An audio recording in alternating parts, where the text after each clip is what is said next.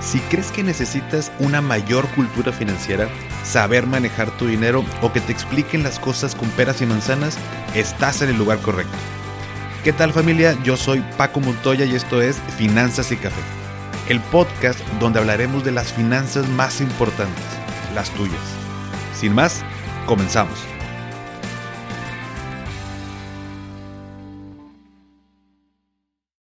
Hola a todos y bienvenidos de nuevo a Finanzas y Café. Espero que estén teniendo un excelente inicio de semana.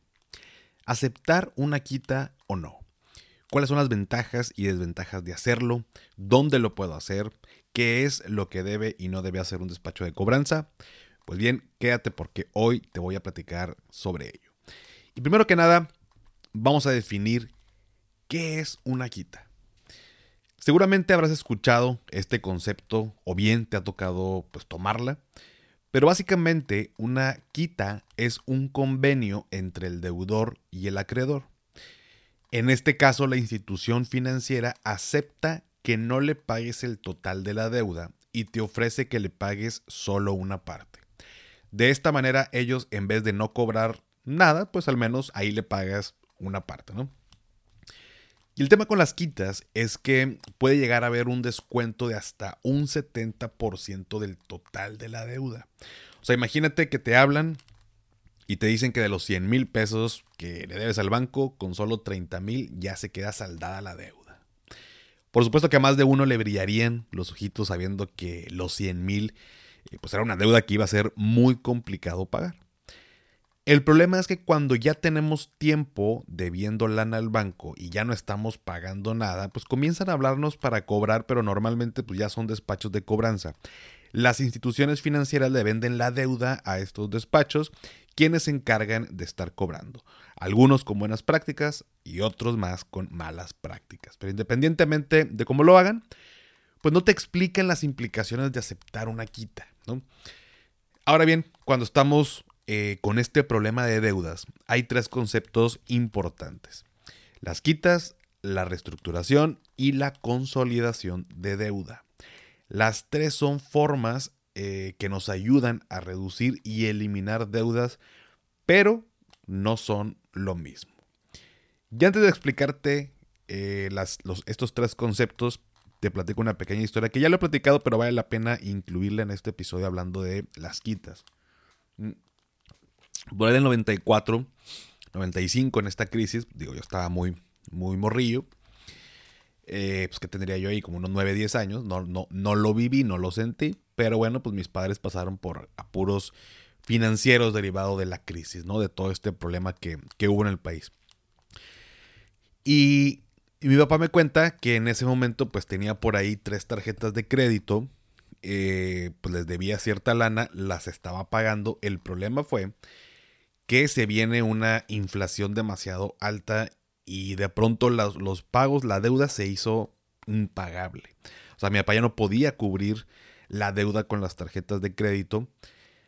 Y lo que hizo, y, de pronto, inclusive en algún live por ahí ya hace, no sé si fue el año pasado, de hecho invité a mi papá y platiqué con mi papá sobre eso. Em, pues él habló con los bancos, él fue directamente con los bancos, con cada uno de ellos, pidió hablar con el gerente eh, y, les comentó la situación. Les decía, mira, la neta, no tengo lana para pagar eh, eh, los pagos mensuales, y, pero pues quiero pagar.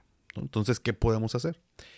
Y con cada uno de ellos negoció, negoció una reestructuración en este caso, y pues digamos que los plazos se extendieron, pero con una cantidad pues que podía pagar para solventar la deuda. Y así fue como resolvió ese, ese asunto. A partir de ello, digo, a pesar de que no estaba manejando malas tarjetas se, se mm, eh, pues, conjuntó esta situación de la crisis y pues no, no previno esta parte de pues, liquidarlas y tal vez nadie se esperaba pues una crisis de, ese tamaño y se le vino el mundo encima como a muchas, como muchas personas. Entonces, pues bueno, así fue como resolvió ese asunto. Después de ahí, pues la realidad es que ya no ha tenido ningún problema. Pero cuando alguien tiene un tema con las deudas y sobre todo con tarjetas de crédito, a veces no sabemos que podemos hablar con el banco, ¿no? A veces no sabemos que que, que podemos hacer esta, esta reestructuración. Porque bueno, pudiera ser, y me han comentado, eh, que creen que cuando vamos al banco para platicar y, como llegar a este convenio, este acuerdo, pues creemos que ya no nos van a dejar salir, ¿no? Que le van a hablar a la policía y que nos van a meter al bote, pues porque no hemos pagado en tiempo, ¿no? Sin embargo, hablando con ellos, pues se puede llegar a este acuerdo, ¿no? Por supuesto, estarías pagando el total de tu deuda, pero con pagos más accesibles y no tendrías una afectación en tu historial crediticio.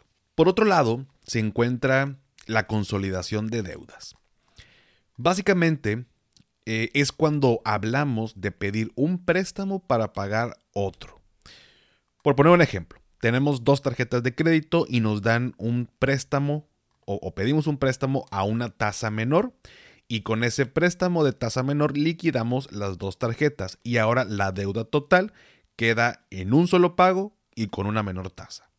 Por supuesto que seguimos debiendo el dinero, pero ya no nos cobran tantos intereses. Y esto es otra de las cosas que mucha gente no sabe, o tal vez ha escuchado, pero no saben dónde puede resolverlo. Y finalmente están las quitas. Que como te explicaba al principio, pues es liquidar una deuda con un descuento importante. Ahora bien, ¿cuáles son algunos pros y contras de estas tres formas de liquidar deudas? Primero que nada con la reestructuración. La ventaja de la reestructuración es que la negociación con el banco puede ser eh, para que le pagues una menor cantidad mensual eh, a la vez que se congelan los intereses y la deuda ya no sigue aumentando. De esta manera te permite seguir pues, cubriendo tus necesidades a la vez que vas pagando tu deuda. No te está manchando, entre comillas, tu historial crediticio porque pues, estás cumpliendo con estos pagos. La contra, pues es que mientras estés con esta reestructura de pagos, pues por supuesto no puedes seguir utilizando tu crédito, ¿no? Sería un poco ilógico, pero bueno, pues justo es lo que queremos resolver, ¿no? Que lo que queremos eliminar. Para hacer la reestructuración es directamente con el banco donde tienes la deuda. Tal cual, literal, ir a un banco, ir con un ejecutivo. De, en, este caso, por ejemplo, mi papá recomendaba que más que un ejecutivo pidas hablar con el gerente que esté en ese momento eh, y con ellos eh, eh, plantear esta situación. Eso por el lado de la reestructuración. Por el lado de la consolidación de deudas. La ventaja de la consolidación es que a pesar de que seguimos pagando la deuda, por supuesto, lo hacemos con una tasa de interés menor. Nos ayuda a organizarnos de mejor manera porque solo hacemos un pago total a una tasa menor y eliminamos esas otras deudas que están pues en diferentes lados que nos cobran un interés pues por supuesto que mucho mayor.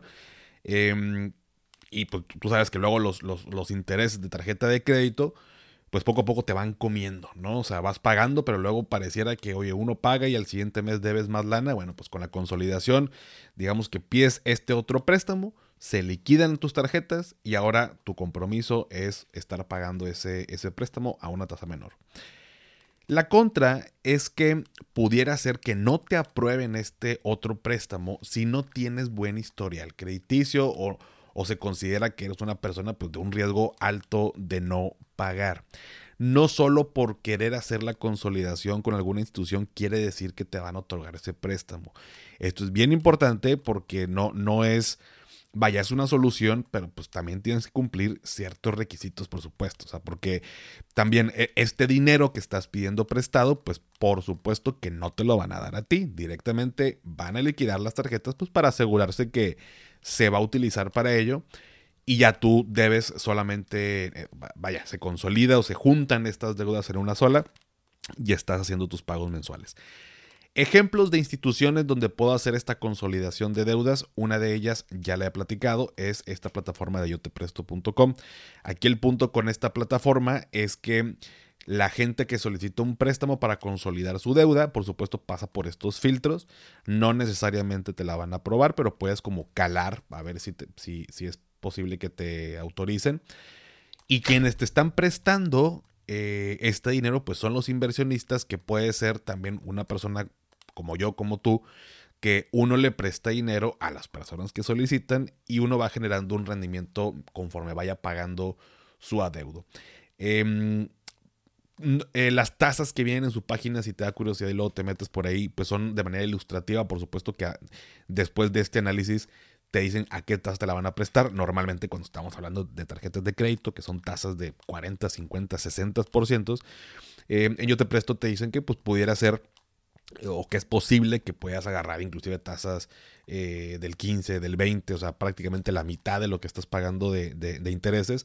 Va a depender de varios factores, por supuesto, como te digo, pero es una manera de consolidar deudas. También se puede hacer en, que bueno, pues ya dependería la tasa, pero también en los, en los propios bancos, que oye, pues yo, yo te compro esa deuda, entre comillas, y pagas una tasa menor en, los bancos. Habría que analizar, por supuesto, tasas de interés, el CAT, em, pero también se puede consolidar deudas en estos otros, otros bancos.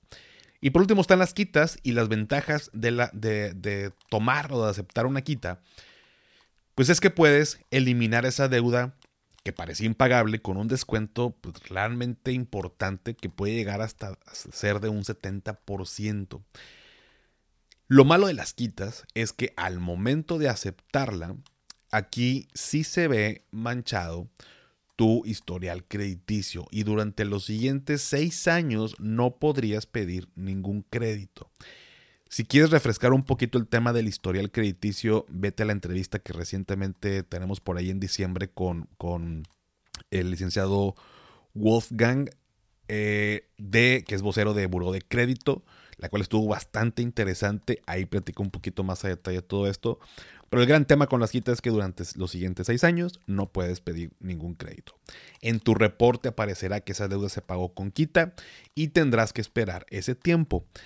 Eh, hay algunas instituciones que se llaman reparadoras de deudas. Un ejemplo es una que se llama Resuelve tu deuda. La menciono porque es de las que más veo en redes sociales. Eh, vaya, tanto Resuelve tu deuda como yo te presto y como eh, bancos y demás. Es tarea de cada quien analizar, investigar, pero son instituciones, digamos, que están em, pues formalmente operando en nuestro país, ¿no? Pero un ejemplo es este, de resuelve tu deuda. Y, me han preguntado de, oye, ¿cómo ves esta empresa? Porque me está ofreciendo un plan de pagos bastante atractivo y demás. Pues esta institución, por ejemplo, eh, entre otras que hay, lo que hace es negociar con el banco ese descuento. Es importante aclarar que las reparadoras de deuda no te prestan dinero, no, no estamos consolidando la deuda. Ellos negocian esta, este descuento y a ti te arman un, plan de pagos. Ellos lo que hacen solamente es esta negociación y su ganancia va eh, de acuerdo a una cuota inicial con ellos y un porcentaje adicional del ahorro que te generan. Em, desafortunadamente, en México no existe el marco legal para regular estas instituciones. Sin embargo, son vigiladas por la Profeco. Em, te menciono este ejemplo de la institución Resuelve tu Dedo porque es de las más conocidas, existen otras más. Antes de tomar esta decisión es importante analizar con qué institución estás em, haciendo esto. Digo, hay maneras de poder revisar que, que, se hizo este convenio de quita, porque pues, en tu reporte dentro del historial va a aparecer con una nomenclatura. Em, pero es, importante decir, las reparadoras de deuda no te prestan dinero. Ellos lo que hacen es negociar ese descuento con los bancos. Te cobran por ahí una cuota inicial y un porcentaje. Entonces, de algunas que pudiera haber por ahí, es importante pues, también compararlas, analizarlas y también revisar que estén operando de manera formal. Digo, el, hecho de que no hay un marco o no existe un marco legal no quiere decir que sea un fraude. Eh, pero pues ahí sí, eso es para todas las reparadoras, pues no, o sea, no hay una que pudiera estar, como te diré, como regulada, autorizada formalmente, porque no existe el marco legal. Pero esta, esta y otras, no quisiera mencionar otros nombres porque no, no las he escuchado en redes. Investigué por ahí un par más, pero pues bueno, creo que esta pudiera ser de las más em, conocidas y en sus redes de pronto hacen esta... He visto, de hecho, por ahí que suben historias, hacen como si fuera una mini graduación cuando la gente termina de, de, pagar este, o sea, este plan de pagos que se realiza, pues va conforme al descuento que se, que se hace. Y cuando alguien pues, ya termina de pagarlo, pasan como que esta mini graduación y, y festejan de que la persona ya salió de deudas y demás. Entonces, para salir de la duda, esta empresa es una reparadora y estamos haciendo efectiva una quita. ¿Sale? Y cuando uno quiere resolver este tema de las deudas, pues la mejor manera de hacerlo es en, el orden que te acabo de mencionar. Primero que nada, hablar con el banco para una reestructura. Si no, está la consolidación de deudas. Incluso antes de pasar a, aceptar una quita, es importante que si la institución donde quería consolidar mi deuda no me autoriza el préstamo, puedas primero pues ver si un familiar te puede prestar el dinero y que a él se lo sigas pagando. Esto pues porque pudiera ser probable que tu familiar pues, no te cobre intereses o, que sí te cobre pero pues sean bajos. Eh, y por supuesto aquí entra un tema pues de responsabilidad, ¿no? Pues no, no, si quedas mal con tu familiar, pues ahí te encargo las broncas que se puedan generar en la familia y ahora sí vas a andar peleándote en diciembre no nada más por los terrenos y por el préstamo que José le debe a Martita, ¿no? Entonces no queremos que se, se armen ahí los golpes por, por un tema de dinero. Así que si es una opción que puedes tener, pues nada más hay que ser eh, pues buena onda con eso, ¿no? Entonces, este, pues ya si de plano no, no eh, ya no hay otra manera, nadie me puede prestar, eh, no me aceptan en, la empresa o el banco la consolidación ni, ni esta otra plataforma, bueno, pues la, hacer efectivo una quita, pues ya sería mi última opción. También es importante decir, pues no es el fin del mundo si se mancha tu historial crediticio durante seis años, pero tienes que estar consciente de que eso va a pasar. Y bien importante, no existe, no hay forma, es imposible que una empresa te ayude a quitarle esa mancha a tu historial crediticio. Es fraude, insisto, es imposible, nadie te puede ayudar a eh, quitar esa, esa mancha en tu historial crediticio.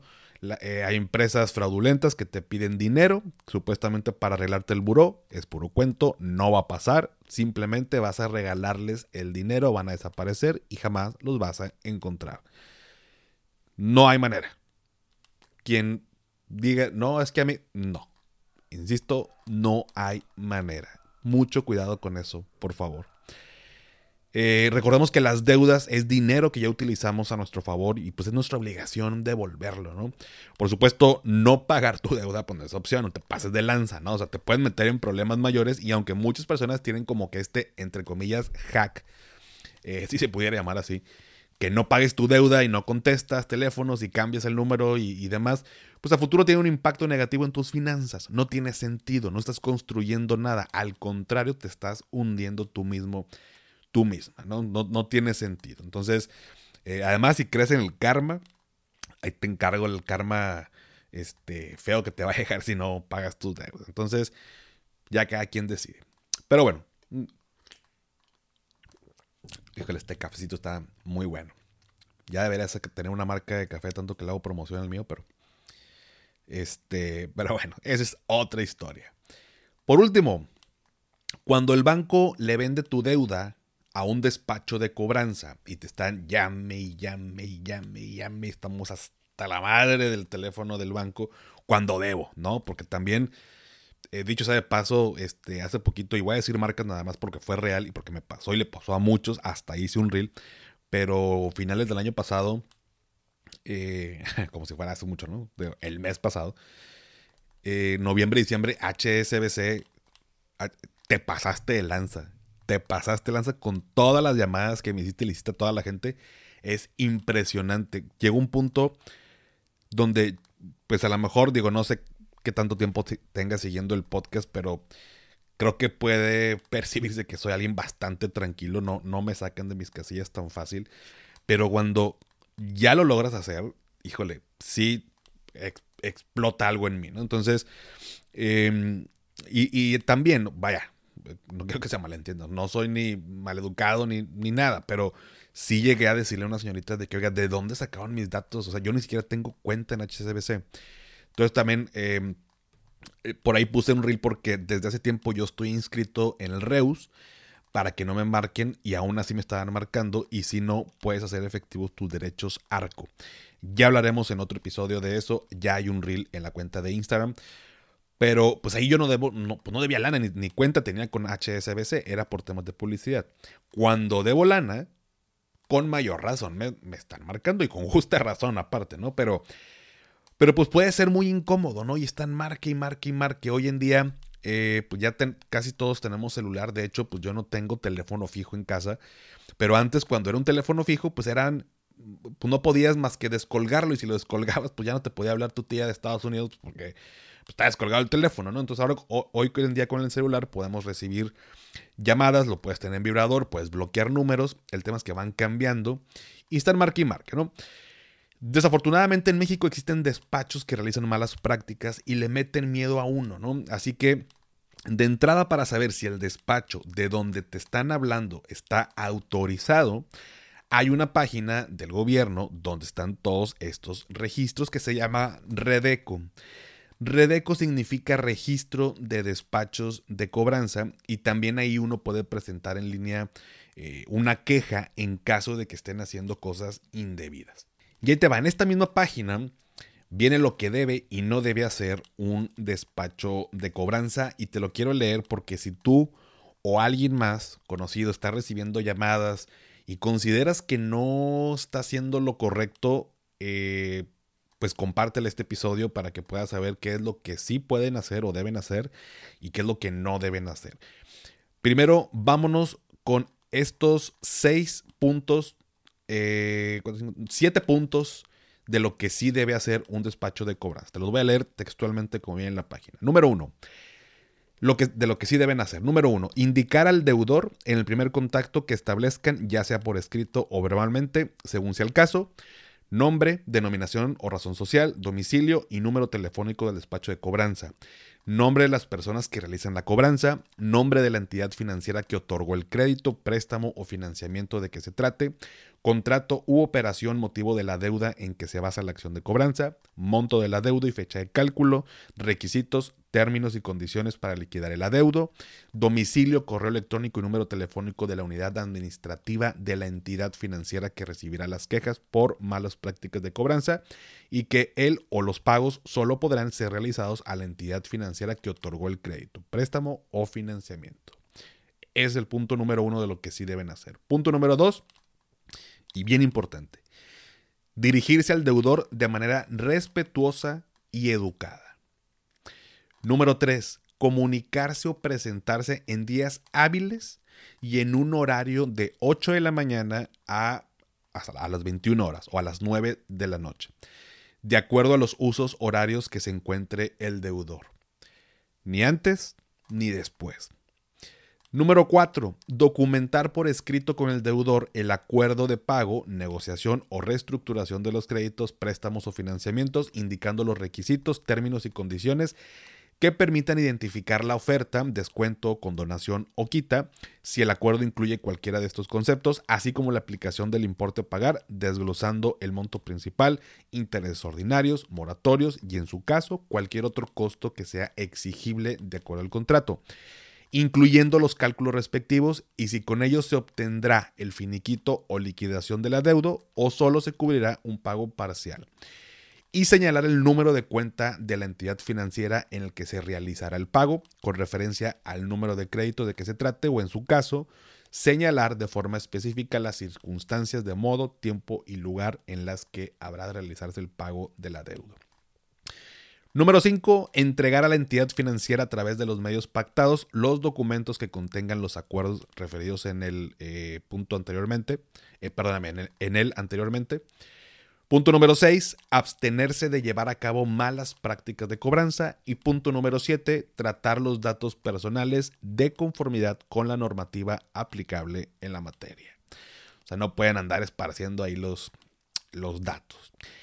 Estos siete puntos es de lo que sí deben hacer. Y lo que no deben hacer son 3, 4, 5, 6, 7, 8, 9, 10, 11, 12 puntos. Ahí te va. El primero, número uno de lo que no debe hacer un despacho de cobranza. Utilizar, eh, ay, perdón, se me movió por aquí. Utilizar un nombre o denominación que se asemeje a una institución pública. Eso no se puede hacer. Número dos, utilizar números de teléfono que aparezcan en el identificador de llamadas como confidencial o como oculto o como privado o con cualquier otra expresión o denominación semejante que imposibilite su identificación. Si aparece, hay una vez que de repente dice número privado, número oculto, bueno, y es un despacho de cobranza, no se debe hacer y lo puedes reportar. Punto número tres, amenazar, ofender o intimidar al deudor, familiares, compañeros de trabajo y o cualquier otra persona que no tenga relación con la deuda. Se entenderá por amenazar e intimidar al anuncio de un posible embargo o acción de cobranza de manera judicial o extrajudicial o con actos para infundir miedo y temor que puede realizarse de forma oral o escrita se entenderá por ofender a la manifestación de palabras altisonantes, gritos, insultos, desprecios o humillaciones con palabras o acciones que demeriten la dignidad del deudor o la persona con quien se realiza la gestión de cobranza. Esto es mucho de las quejas eh, que se presentan con estos despachos. Eh, entonces, ojo con esto. Punto número 4. Enviar o presentar documentos que aparenten ser escritos judiciales u ostentarse como representantes de algún órgano jurisdiccional o autoridad. Punto número 5. Evidenciar al deudor públicamente a través de redes sociales, medios de difusión masiva, listas negras, cartelones o anuncios, entre otros, así como establecer registros especiales con, con lo cual se haga del conocimiento del público la negativa de pago del deudor. O sea, esto de andar poniendo es más, fíjate, con esto me acaba de saltar una duda, porque he, ido a casas de amigos que, viven en un, dirían los de Guadalajara, en un coto, que me da mucha risa eso. Vivo en un coto, o sea, aquí en Monterrey un coto es como cotorreo, como platicar y me da mucha risa. Pero bueno, gente de Guadalajara no se me vaya a enojar, pero me da mucha risa eso del coto. Pero que viven en un fraccionamiento cerrado y en la caseta ponen la lista de los que deben. De que no, este, fulanito no ha pagado el mantenimiento, no sé, la, la cuota. Digo, pues no es un despacho de cobranza, pues es la misma caseta, pero eh, un despacho de cobranza no podría hacer eso. Pero ya no sé, estaría padre investigar si, si al final esto de exponer por parte de un fraccionamiento sería legal o no. Fíjate, que yo creo que pudiera entrar ahí algo, eh, digo, fuera de que tienes que pagar o los que deben, em, pues que no pudiera ser correcto. Pero bueno, Perdón por este pequeño paréntesis, ya no me acuerdo ni en qué número voy. Vamos a suponer que vamos en el 6. Número 6. Indicar una forma distinta de pago a la señalada por la entidad financiera y o solicitar que el pago de la deuda se realice de manera directa al despacho de cobranza. O sea, esto se hace, eh, o sea, no se hace el despacho, ¿no? o, que llegue la persona y que te diga, págame a mí, yo pago. No, Nel. Número 7. Realizar las gestiones de cobro, negociación o reestructuración con menores de edad o adultos mayores, salvo que en el último supuesto se trate de los deudores. O sea, si el adulto mayor es el deudor, sí se puede. Si no, no. Y pues, por supuesto que con menores de edad tampoco. Punto número 8. Realizar las gestiones de cobro, negociación o reestructuración en el domicilio, teléfono y o correo electrónico distinto al proporcionado por el deudor, obligado, solidario o aval. O sea, tiene que ser en el domicilio del deudor. Punto número 9. Realizar la cobranza mediante el uso de grabaciones. Punto número 10. Realizar la cobranza de un crédito ya pagado. Obviamente. Eh, número 11. Realizar gestiones de cobro, negociación o reestructuración a personas que no son el usuario, cliente y o socio deudor. Y último punto, realizar gestiones de cobro utilizando teléfonos no registrados por la entidad financiera en el Redeco. Es bien importante por eso esta página que te digo, el Redeco, R-E-D-E-C-O, lo puedes buscar así, lo googlear en internet. Tiene que ser por ese teléfono, te tiene que aparecer ese teléfono en tu celular, tiene que estar autorizado el despacho de cobranza, si no, pues puedes reportar. Si no está autorizado, bueno, de igual manera te puedes quejar, habría que ver si en la misma página pudieras denunciar despachos que no están registrados. Las denuncias que se pueden poner en esta página que aquí estoy viendo, eh, viene un botón que dice presenta tu queja, hay otro que dice consulta los despachos de cobranza y un tercero que viene consultar tu queja cuando ya la pusiste. Pues bueno, eh, por supuesto que de entrada sí se puede para los que ya están registrados. Entonces, si a ti o a alguien le están eh, pues marcando de un despacho y crees que no está haciendo lo correcto, toma en cuenta esto, manda el episodio y pues bueno, si tienes dudas, pues me, lo compartes. Así que, pues ya lo sabes. En resumen, el tema de deudas pues es amplio e importante, pero pues cuando uno está endeudado se nubla la mente, ¿no? Por el estrés que está pasando. Sin embargo, pues hay soluciones, hay maneras de salir de ellas, hay una planeación, se puede planear pero todo tiene que estar de inicio, pues, en ti. Tienes que querer, ¿no? Este año, adicional a tu sueldo, a tus ingresos, piensa, o a tu fuente de ingresos principal, piensa en cómo generar ingresos adicionales, cómo formar otra fuente de ingresos. Eh, próximamente hablaremos de ellos, pero es importante hacer crecer nuestros ingresos, no solo para prevenir o pagar las deudas, sino para hacer crecer nuestro patrimonio. Recuerda que nadie, nadie, nadie se va a preocupar más por ti que tú mismo, que tú misma. ¿Sale? Pero bueno familia, si llegaron hasta aquí, pónganme en los comentarios del post del día de hoy el emoji, ahí te va, el emoji de un pie. Un pie, o sea, como este tipo pastel, pero lo que conocemos como pie. Porque, si, por si no lo sabías, hoy es el día del pie. Medio random, pero bueno, vamos a aprovechar que es hoy, así que vamos a poner un emoji de un pie. Y bueno, ya sabes que esto me ayuda para saber qué tantas personas se quedan hasta el final y seguir trayéndote episodios padres que te gusten, te ayuden y nos ayuden a crecer a todos. Suscríbete a mi canal de YouTube Finanzas y Café, te dejo la liga en la descripción y si todavía no has calificado el podcast en Spotify desde la aplicación, me ayudarías muchísimo si me regalas 5 estrellas, obviamente solo si te gusta el contenido y esto me ayuda a llegar a más personas. Sígueme en Instagram y en TikTok como arroba finanzas y café. Y también, ya lo sabes, dale seguir en Spotify para que te aparezcan los episodios en automático cada lunes. Y antes de despedirme, recuerda, haz lo que te haga feliz, tómate un rico café, te mando un abrazo y espero que tengas un excelente inicio de semana. Hasta pronto.